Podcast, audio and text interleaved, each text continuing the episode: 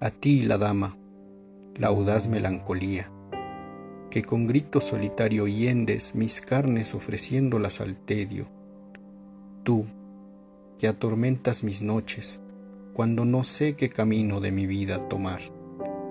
Te he pagado cien veces mi deuda. De las brasas del ensueño, solo me quedan las cenizas de una sombra de la mentira que tú misma me habías obligado a oír.